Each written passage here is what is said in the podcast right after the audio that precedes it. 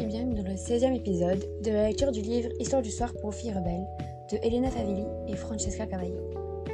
Aux filles rebelles du monde entier, rêvez plus grand, visez plus haut, luttez plus fort, et dans le doute, rappelez-vous, vous avez raison. Les sœurs Brontë, écrivez. Dans une maison froide et lugubre du nord de l'Angleterre vivaient autrefois trois sœurs.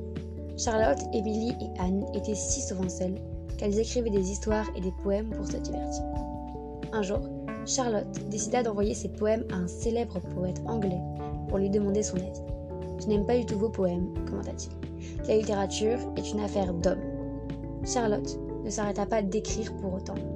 Une nuit, elle trouva un carnet ouvert sur le bureau d'Émilie. Pourquoi ne nous as-tu jamais montré tes poèmes? Ils sont magnifiques. Émilie était furieuse que sa sœur ait lu ses écrits sans sa permission.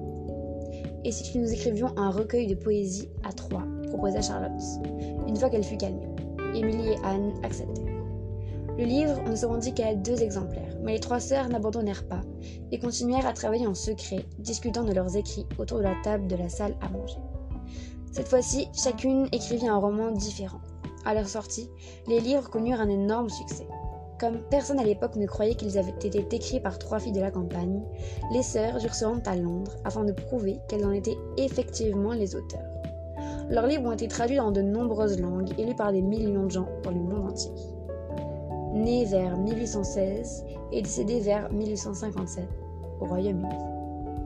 Je ne suis pas un ange et je n'en serai pas un tant que je vivrai.